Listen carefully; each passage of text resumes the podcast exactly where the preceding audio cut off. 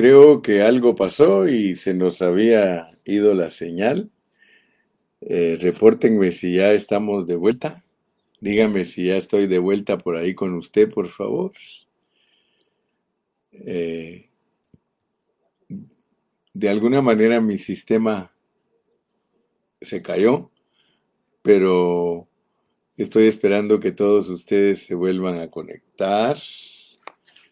Vamos a ver si tengo algún mensaje de parte de los hermanos que me están viendo.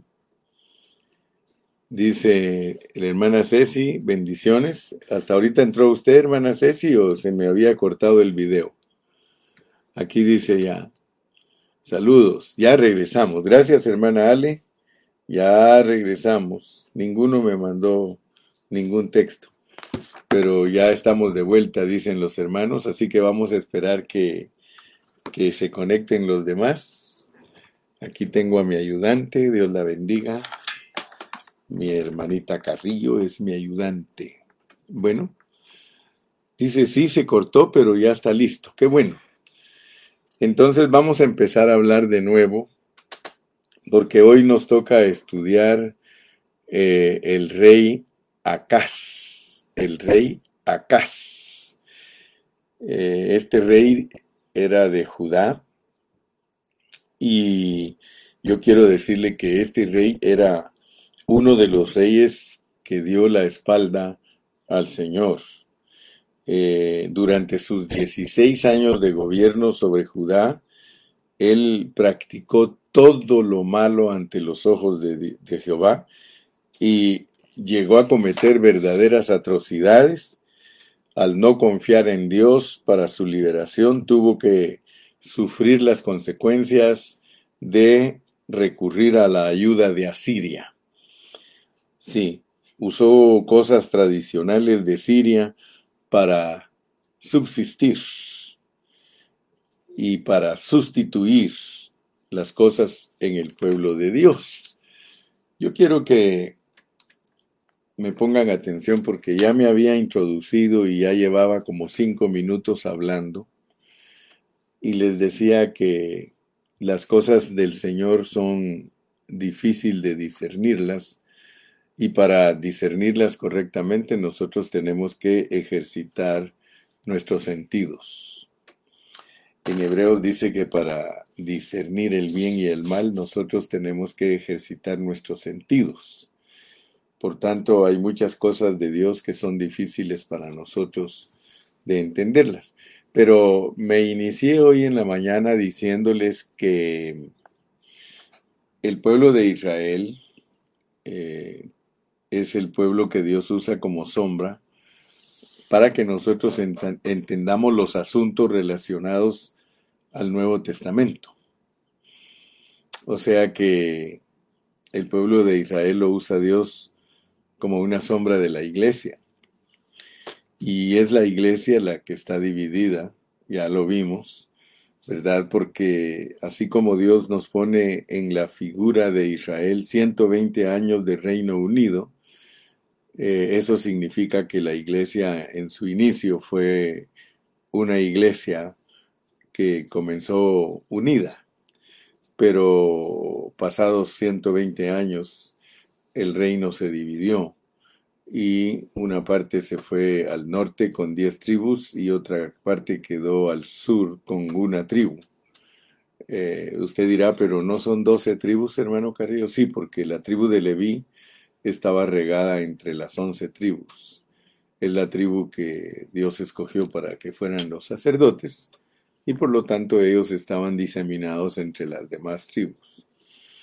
Así que es una figura y una fotografía perfecta de lo que es la iglesia. Por tanto, los problemas de la iglesia son problemas de los cristianos.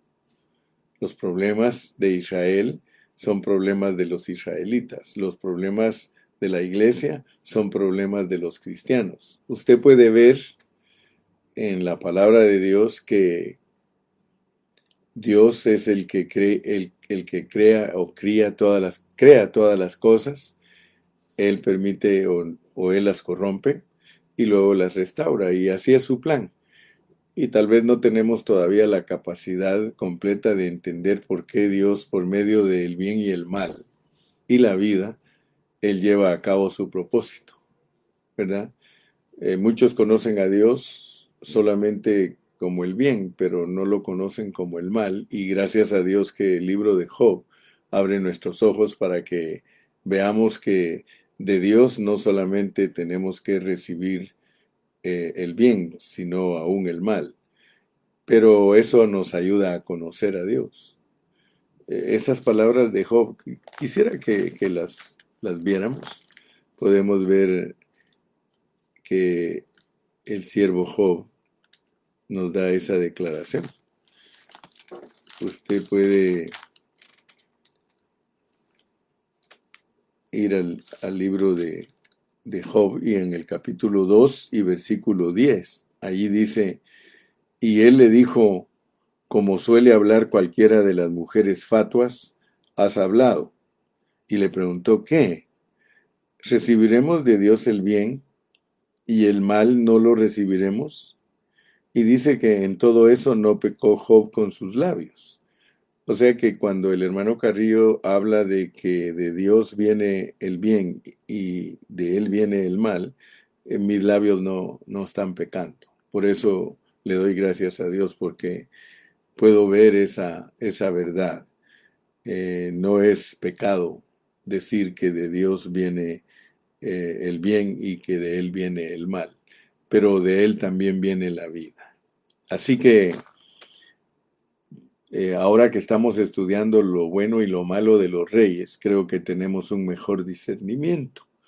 Porque resulta que como el hombre hace cosas buenas, pero también hace cosas malas, entonces Dios nos pone aquí en la palabra todos los hechos buenos de los reyes y los hechos malos de los reyes y nos los pone para que nosotros entendamos que a través de ese, ese mecanismo Dios va a cumplir su propósito. Es innegable que Dios haya usado reyes como el que estamos estudiando hoy y los que hemos estudiado por muchas semanas. Es imposible que, que Dios nos ponga a nosotros a estos reyes que se portaron de esa manera para decirnos que Cristo nació a través de ellos. Entonces es imposible que, que Dios nos haya puesto todo eso para que nosotros no entendamos, pues. O sea que Dios lo puso para que entendamos, porque todo esto fue escrito para nuestra instrucción, para nuestra enseñanza. Y lo que Dios quiere que nos quede bien claro es de que aun cuando nosotros somos malos, Dios va a cumplir su propósito a través de nosotros. Pero esto no quiere decir hagamos males para que nos vengan bienes, dice la Biblia. No, no tenemos un permiso de Dios de hacer cosas malas para que vengan cosas buenas, sino que las cosas malas las hemos hecho por nuestra naturaleza pecaminosa. Pero algo que el cristiano debe de descubrir es que nosotros no andamos buscando cómo caer. Alguien que anda buscando cómo caer deliberadamente no es un hijo de Dios. Porque los hijos de Dios, hermano, nos arrepentimos y le pedimos perdón a Dios cada vez que la regamos y nos reconciliamos con nuestros hermanos cada vez que hacemos las cosas mal. Así que nosotros no estamos aquí en esta vida, en este mundo, para hacer males, para que nos vengan bienes. Como dijo alguien por ahí, no se preocupe que lo malo sus hijos no lo tienen que aprender. Ellos naturalmente lo van a hacer, ¿verdad? Porque a veces creemos que nuestros hijos van a aprender a ser malos si están cerca de ciertas personas que son malas, pero no, hermano, cada quien, cada quien Dios tiene lo que va a hacer con cada quien. El hombre no tiene que esforzarse para pecar, el hombre peca por naturaleza. Pero eso no significa que Dios nos da permiso para que andemos buscando cómo hacer el mal. Ya cuando alguien busca cómo hacer el mal es una persona malvada, endemoniada, diabólica. Nosotros somos gente santa, real sacerdocio, pueblo adquirido por Dios. Somos reyes, somos sacerdotes. Ahora, la instrucción que está puesta aquí en la palabra de Dios es para que no cometamos nosotros los mismos errores que cometieron las figuras que Dios nos pone. Entonces hoy vamos a hablar de Acaz. Acaz era rey de Judá. Y vamos a ir a Segundo de Reyes, libro Segundo de Reyes, y vamos a comenzar leyendo el capítulo 16. Vamos a ver hasta dónde nos permite Dios llegar hoy y si tenemos que dar otro mensaje más acerca de acá, lo vamos a dar. Pero vamos a entrar pues eh, despacio a estos pasajes. Segundo de Reyes 16, versículo 1, dice, en el año 17 de Peca, hijo de Remalías, comenzó a reinar Acaz, hijo de Jotam, rey de Judá. Cuando comenzó a reinar Acaz, era de veinte años, y reinó en Jerusalén dieciséis años. Y no hizo lo recto ante los ojos de Jehová su Dios, como David su padre. O sea que yo quiero que usted vea que la medida, la medida de los reyes, la puso Dios de acuerdo a David. Y eso es importante que usted lo entienda porque la medida de nosotros, los reyes, es Cristo. Por tanto, estas figuras son bien confiables. Estas figuras son para enseñar la palabra de Dios en su pureza. Mire cómo dice, y no hizo lo recto ante los ojos de Jehová su Dios, como David su padre. Entonces, David es la medida para ellos y Cristo es la medida para nosotros porque David es tipo de Cristo. Para ellos, las personas eran sus modelos, para nosotros son nuestras fotografías, porque el modelo de David era terrenal para unas promesas terrenales y para gente terrenal, Israel de Medio Oriente pero para nosotros es Cristo porque es la medida espiritual para gente espiritual.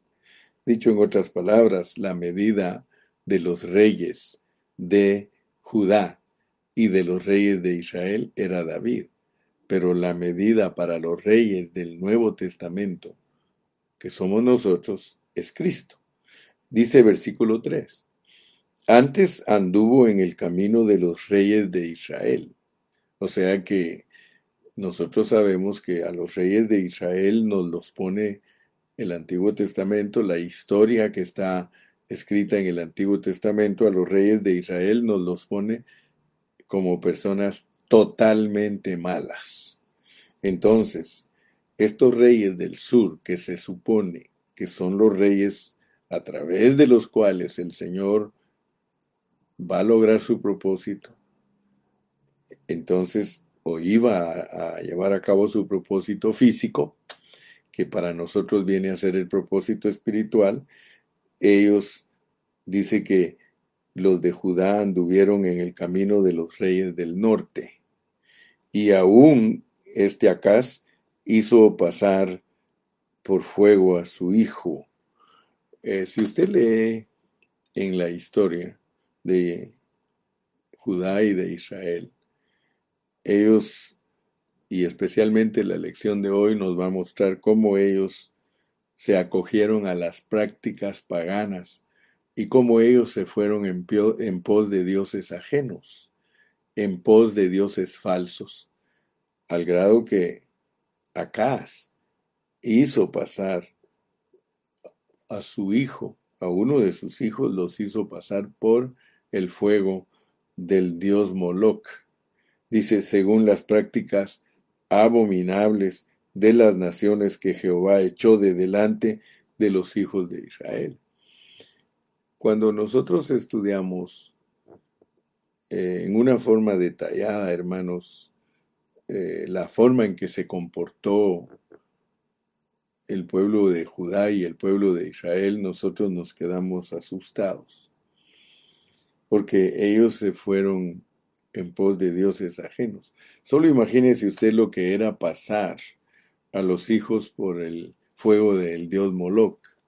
El dios Moloch era una estatua que tenía forma de hombre y de, de animal y con los brazos extendidos y en algunas fotografías ponen que tiene un comal en las manos y encendían fuego abajo del comal. En otras fotografías lo ponen como alguien que desde sus brazos sale fuego.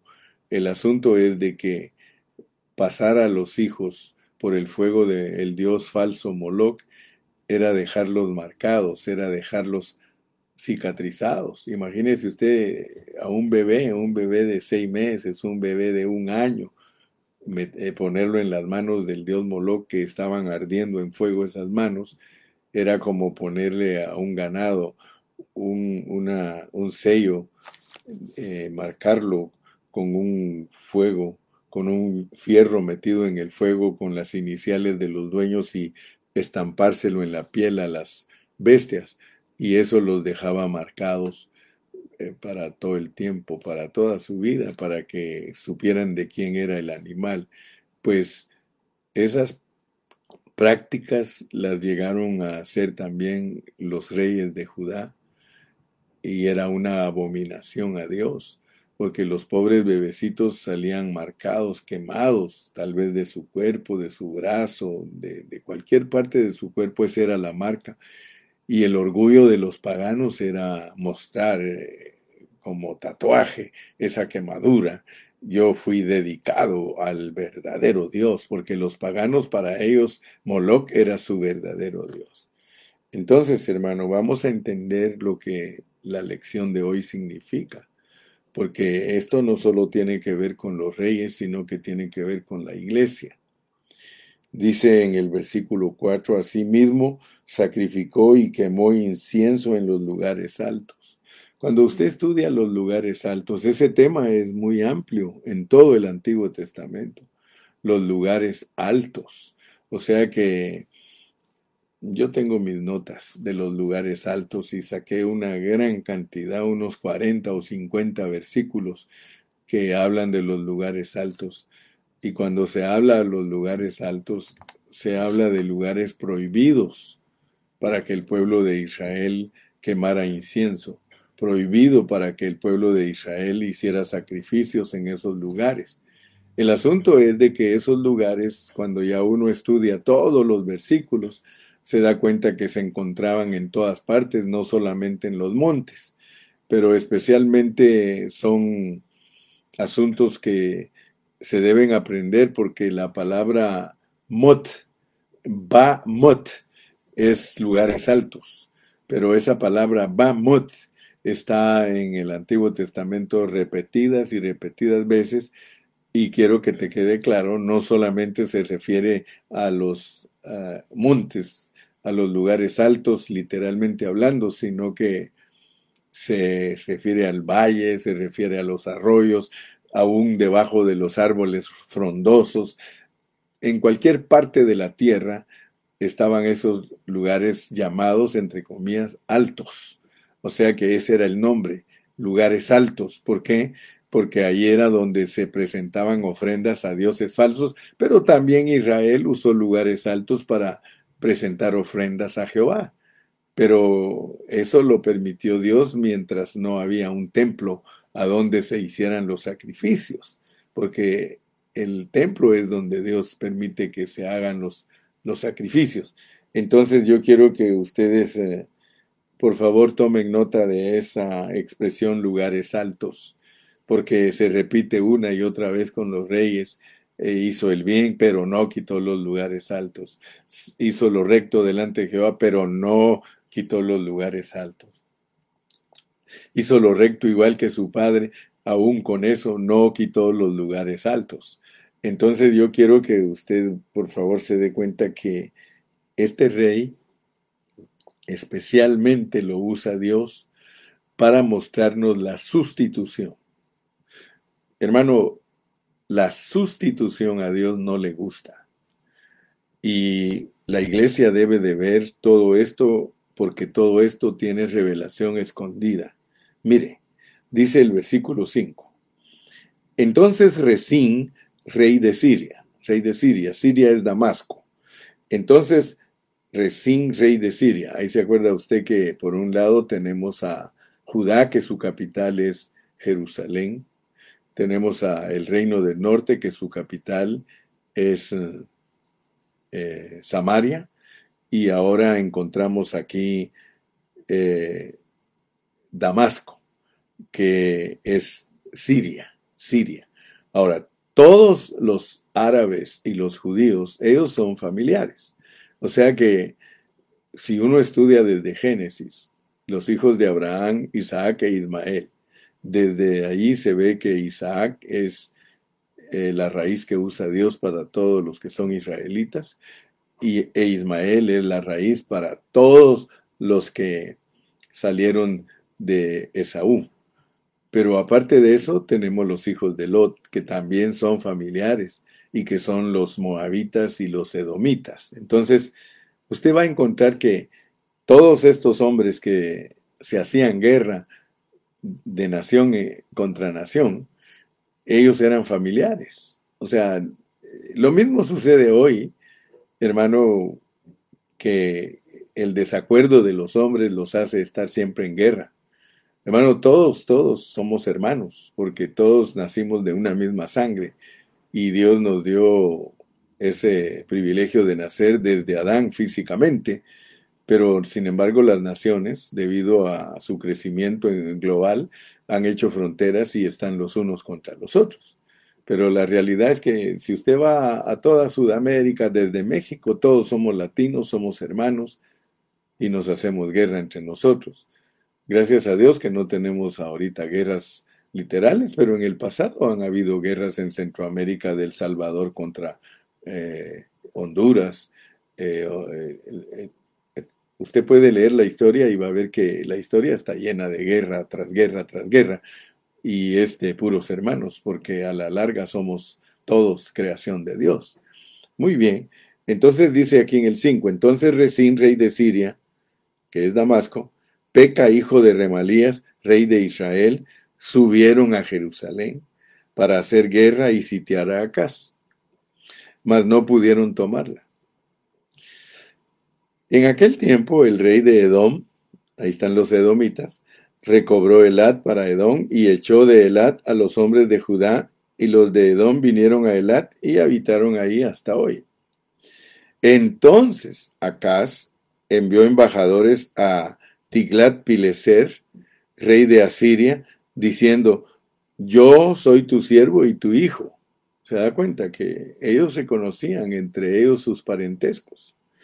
Sube y defiéndeme de mano del rey de Siria y de mano del rey de Israel, que se han levantado contra mí. Y tomando acá la plata y el oro que se halló en la casa de Jehová y en los tesoros de la casa real, envió al rey de Asiria un presente. Bueno, ejercitemos pues nuestro espíritu, ejercitemos nuestro, nuestros sentidos. Estas son parábolas, estas son metáforas, estas son sombras de una realidad. Aquí usted puede ver la alianza de la iglesia. ¿Por qué? Porque Judá está buscando ayuda de sus familiares paganos para que le ayuden a guerrear y ganarle la batalla a otro rey. Entonces aquí ustedes pueden ver de que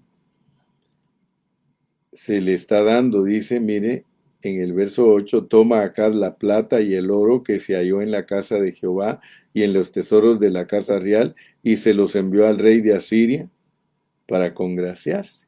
Y entonces, mire el verso 9, le atendió el rey de, Asiria, pues subió el rey de Asiria contra Damasco y la tomó y llevó cautivos a los moradores a Kir y mató a Resín. Mire, Resín era el rey de Siria, del cual buscó ayuda Judá. Sin embargo, el, el asunto que estaba sucediendo debajo de la letra era que Dios quería castigar a Siria. Entonces, para castigar a Siria, inquietó a, a hizo que a Acaz le subieran pensamientos de que le pidiera ayuda a Siria porque Dios quería castigar a Siria. No vayan a creer que este asunto es fácil. Aquí se puede ver cómo eh, el corazón de nosotros, como reyes, hermano, eh, buscamos alianzas para sustituir. Nuestra lucha no es contra carne y sangre, pero es contra potestades, contra principados. Pero muchas veces nosotros no luchamos genuinamente. Nosotros queremos afianzarnos de alianzas que son prohibidas por Dios. Dios nos ha prohibido, y fíjese que Acaz, Acaz pide ayuda a Siria. Y el rey lo atendió, dice, versículo 9, y le atendió el rey de Asiria. Pues subió el rey de Asiria contra Damasco y la tomó y llevó cautivo a los moradores de aquí y mató a Resín. ¿Se da cuenta que Dios quería castigar a Siria? ¿Y cómo la castigó? Por medio de, de, de, de Acaz buscando ayuda. Entonces, no es como nosotros creemos. Nosotros creemos que al buscar ayuda en los medios prohibidos, que Dios va a prosperar nuestro asunto pero no. Ustedes se van a dar cuenta que el mensaje claro que Dios nos quiere transmitir precisamente es que Acaz quería cambiar el sistema.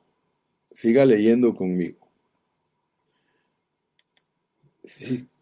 Si, su Biblia tiene título, dice Acaz y el altar extraño el versículo 10 dice, después fue el rey Acaz a encontrar a Tiglat Pileser, rey de Asiria. Fíjese pues. O sea que primero se abocó Acaz a Resín, pero resulta que como Dios quería castigar a Resín, levantó a Asiria. Dice, en el verso 7, entonces se envió embajadores a Tiglat Pileser, rey de Asiria, diciendo, yo soy tu, siervo y tu hijo, sube y defiéndeme del rey de Siria. Verso 10, después fue el rey Acaz a encontrar a Tiglat Pileser, rey de Asiria, en Damasco.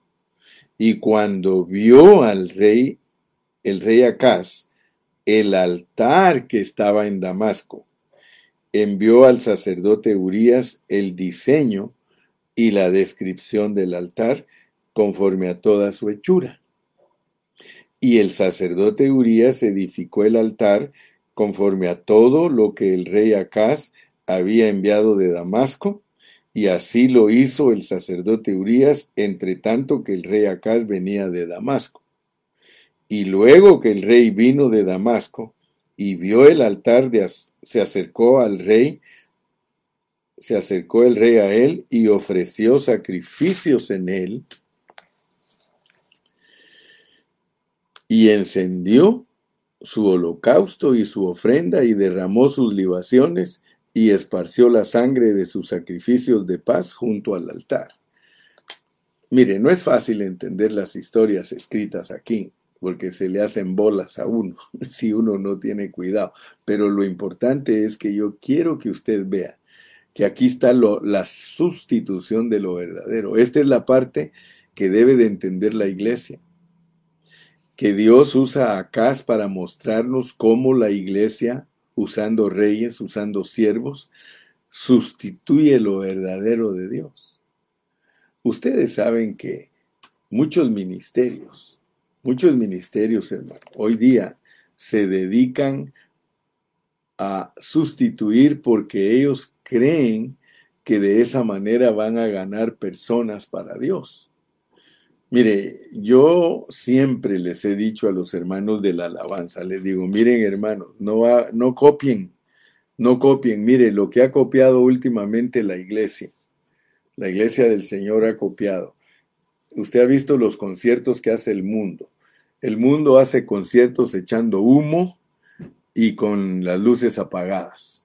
y solo pone ciertas lucecitas ahí que medio alumbren y usted ve las siluetas de los hermanos que están adorando. Eh, hermano, yo le he pedido a Dios que a los hermanos de la alabanza de nosotros, Dios les muestre, hermano, que esos son medios humanos, que son sustituciones de lo verdadero. Mire, son para sustituir lo verdadero.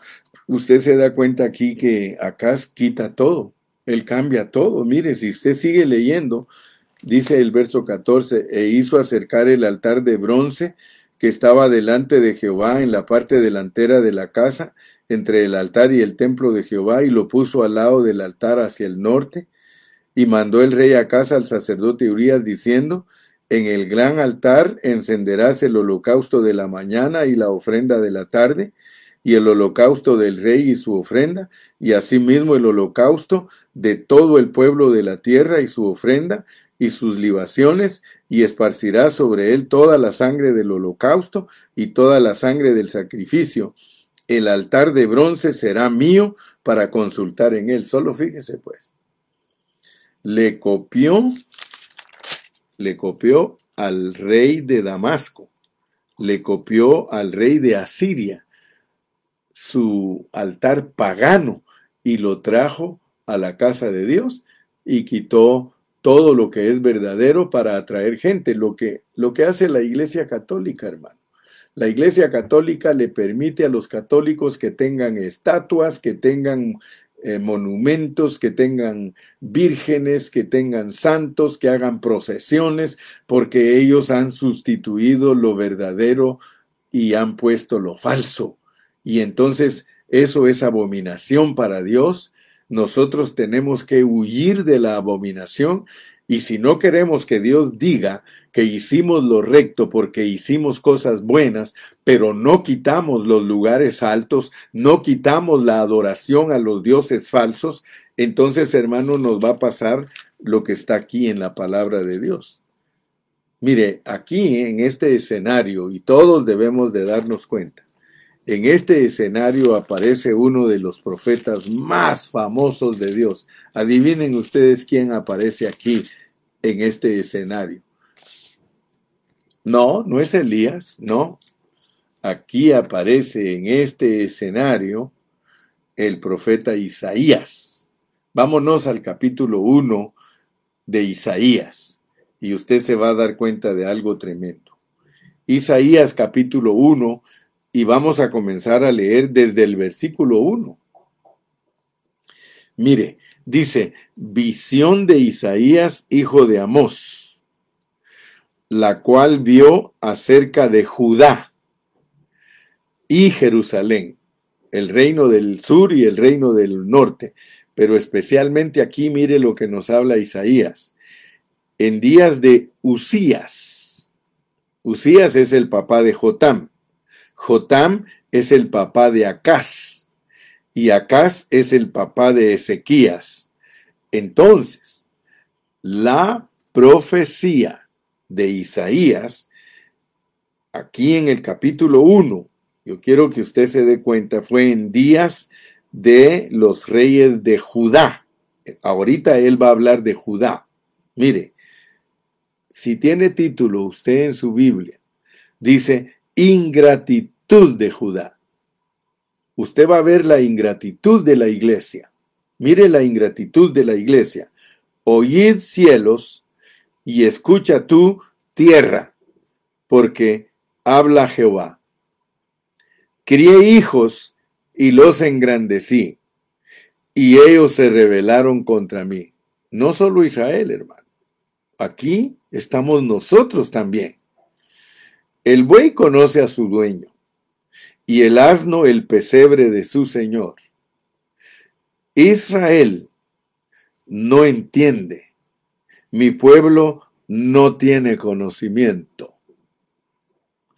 Oh gente pecadora, pueblo cargado de maldad, generación de malignos, hijos depravados, dejaron a Jehová, provocaron a ira al santo de Israel, se volvieron atrás. Hermano, aquí está la iglesia, hermano.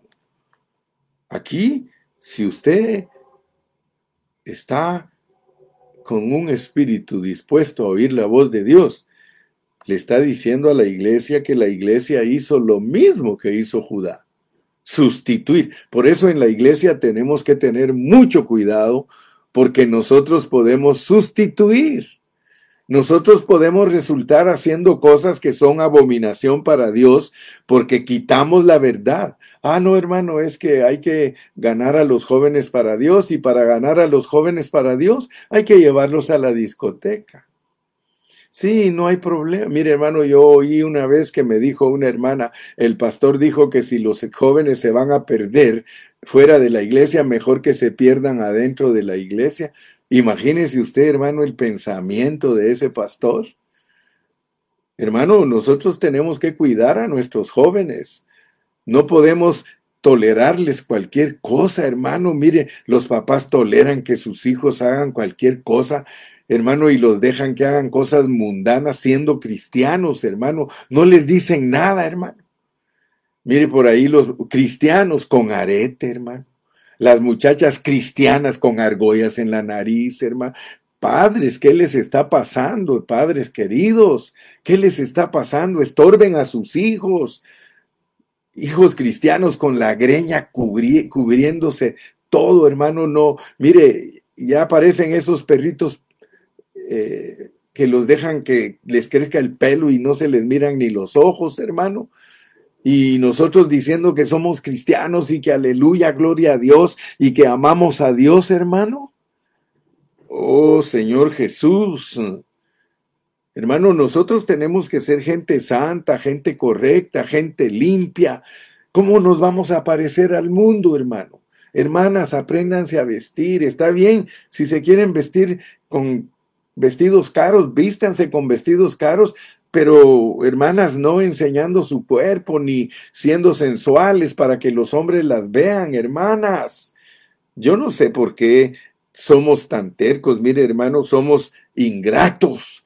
Somos ingratos con Dios. Mire por eso cómo nos trata, versículo 4. Oh gente pecadora, pueblo cargado de maldad, generación de malignos, hijos depravados, dejaron a Jehová, provocaron a ir al santo de Israel, se volvieron atrás. ¿Por qué querréis ser castigados aún? ¿Todavía os revelaréis? Toda cabeza está enferma y todo corazón doliente. Desde la planta del pie hasta la cabeza no hay en él cosa sana, sino herida, hinchazón y podrida llaga. No están curadas, ni vendadas, ni suavizadas con aceite y vuestra tierra está destruida, vuestras ciudades puestas a fuego, vuestra tierra delante de vosotros, comida por extranjeros y asolada, y, asolada como asolamiento de extraños. Y queda la hija de Sión como enramada en viña y como cabaña en melonar, como ciudad asolada. Si Jehová de los ejércitos no nos hubiese dejado un resto pequeño, como Sodoma fuéramos, y semejantes a Gomorra. Mire, hermano, el peligro que tiene la iglesia de que sus hijos se vuelvan lesbianas y se vuelvan homosexuales, hermano, y que luego se vuelvan tolerantes y decir, hermano, no, no, no hay problema, mi hijo pobrecito, él nació en un cuerpo equivocado, mi hija nació en un cuerpo, cristianos, hermano que han permitido que la abominación se meta en la iglesia, hermano, y que las iglesias vivan desorientadamente, hermano, sirviendo al Dios Moloch, sirviendo a los dioses falsos, hermano. Tengamos cuidado, hermano. Mire lo que dice aquí. Príncipes de Sodoma, oíd palabra de Jehová, escuchad la ley de nuestro Dios, pueblo de Gomorra. ¿Para qué me sirve? dice Jehová la multitud de vuestros sacrificios. Hastiado estoy de holocaustos de carneros y de cebo de animales gordos. No quiero sangre de bueyes, ni de ovejas, ni de machos cabríos. Fíjese, hermano, el contexto de todo esto. El contexto de todo esto es que como reyes, y no te estoy condenando, hermano, estas son advertencias de Dios para que vivamos en limpieza, porque esto no es condenación, hermano. Esto es para que nos venga un castigo. Esto es para que nosotros entendamos que no hemos sido eliminados de ser los reyes de Dios para producir Cristo, hermano. Esto es para que nosotros reaccionemos. Fíjese, dice aquí en el verso 12, ¿quién demanda esto de vuestras manos cuando venís a presentaros delante de mí para hollar mis atrios? No me traigáis más vana ofrenda el incienso, vuestra oración me es abominación, luna nueva y día de reposo, todas tus fiestas, lo que tú dices que es el gozo tuyo, me es abominación. Oh, mi amado hermano. Y mire, ¿qué tal si nos vamos hasta el capítulo 7 de Isaías? Mire, aquí está otra vez, 7.1. Aconteció en los días de Acaz, hijo de Jotán, hijo de Usías, rey de Judá, que Resín, rey de Siria, y Peca, hijo de Remalías, rey de Israel, subieron contra Jerusalén para combatirla, pero no la pudieron tomar. Por eso te dije, aquí apareció el gran profeta Isaías. El gran profeta Isaías, hermano. Yo quiero que por favor me pongas mucha atención, mi amado hermano, mi amada hermana. Yo no estoy fuera de contexto, hermano. Mira, el tiempo se me ha ido, pero mañana vamos a seguir, pero quiero finalizar con este punto. Quiero finalizar con este punto. Mire lo que dice el 7.14, porque entonces usted me va a dar la razón. 7.14. Por tanto, el Señor mismo os dará señal. He aquí que la Virgen concebirá y dará a luz un hijo y llamará su nombre Emanuel. Dígame si no estoy predicando de dar, de dar a luz a Cristo. Dígame. Dígame si estoy equivocado. Por favor, hermano, por favor, hermana, dime si estoy equivocado. Estoy hablando de las 42 generaciones que Dios usa para dar a luz a Cristo. Ahora te compruebo con la pureza de la palabra que los reyes que estaban allí, y aquí está Acaz, mira, estoy estudiando Acaz, capítulo 7.1, aconteció en los días de Acaz, hijo de Jotam, hijo de Usías, rey de Judá, que Resín, rey de Siria, y Peca, hijo de Remalía, rey de Israel, subieron contra Jerusalén para combatirla, pero no la pudieron tomar. Verso 14. El Señor quiere que tú entiendas, hermano, que la abominación hacia Dios está en la Biblia, pero no por eso te elimina Dios de dar a luz a Cristo. Estoy hablando de Acaz, porque Acaz es parte de las generaciones que dan a luz a Cristo, aún en medio de todo. ¿Qué es lo que Dios nos quiere decir? Tú lo vas a buscar y buscar y va a decir, arrepiéntanse, arrepiéntete pueblo, arrepiéntete pueblo. Hermano, ¿por qué cuando apareció Juan el Bautista su mensaje era arrepentíos porque el reino de los cielos se ha acercado. Cristo, arrepentíos porque el reino de los hermanos estamos a tiempo. Hace poquito una hermana de Ecuador me escribió y me dijo, gracias pastor porque usted nos está preparando para el día malo. Hermana, no soy yo, le dije. Es Dios el que nos está preparando a todos y nos está dando chanza limpia tu casa, limpiemos nuestras congregaciones, hermano, de todo asunto pagano, de todo asunto que se presenta a la idolatría, hermano. Por eso es que yo insisto y le digo, hermano, no seamos idólatras porque podemos tener otra clase de idolatría, la idolatría, como decía Jorge Gómez, la idolatría no es solamente hacer estatuas, la idolatría es hacer cosas que nos gusta hacer a nosotros y estamos presos en ellas y no podemos escapar de esas cadenas. Eso es idolatría cuando tú no puedes escapar de la bebida, cuando tú no puedes escapar del chisme, cuando tú no puedes escapar de vicios que, que son contra naturaleza. Esas son las cadenas que atan al pueblo de Dios y que no lo dejan ser santo. Hermanos, estamos cerca de que Cristo regrese, dice, después de dos días nos dará vida. Y en el tercer día tenemos que estar con nuestras vestiduras blancas, con nuestras vestiduras puras. Hermano, yo le pido a Dios y mi carga es que yo quiero terminar mi carrera, hermano, siendo un hombre puro. Que Dios nos ayude, hermano. Y esto no es solo para mí, es para ti, mi querido hermano, mi querida hermana. Esto es para todos nosotros, hermano. Mire cómo pone la hermana Cecilita. Aquí la hermana Cecilita nos puso, nos pone el ejemplo al pueblo de Israel para que nosotros, la iglesia, no hagamos lo que ellos hicieron. Así lo pone clarísimo el apóstol San Pablo en Primera de Corintios capítulo 6. Ahí dice, estas cosas están escritas para que no codiciemos ni hagamos las mismas cosas que hizo Israel.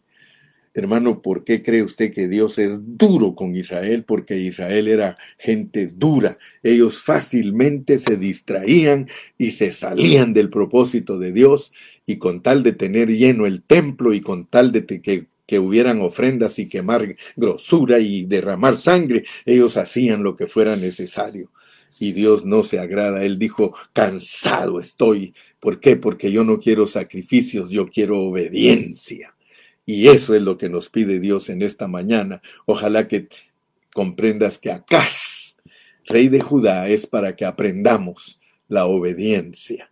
Que Dios te bendiga, que Dios te guarde y si nos permite la vida, yo te veo el viernes en la localidad. Hasta mañana. Despídete. Despídete. Y lástima que no hacen share, no, no comparten su página. Lástima porque hay 54 viendo y apenas la mitad compartió su página. Yo no sé cómo quieres que este mensaje alcance a otros si tú mismo no lo quieres hacer. La, la idolatría, dice, es todo aquello que ponemos antes que a Dios. Amén. Todo aquello que ocupa el lugar de nuestro Señor. Así es, mi querido Artes García. Dios te bendiga y te guarde. Gloria a Dios. Sí, Señor Jesús. Ayúdanos, Padre Santo, a ser obedientes. Si tú nos hablas es para que accionemos no es para que nos quedemos quietos, ya basta demasiados años siendo desobediente. Aprende a servir al Señor. En el nombre de Jesús. Amén.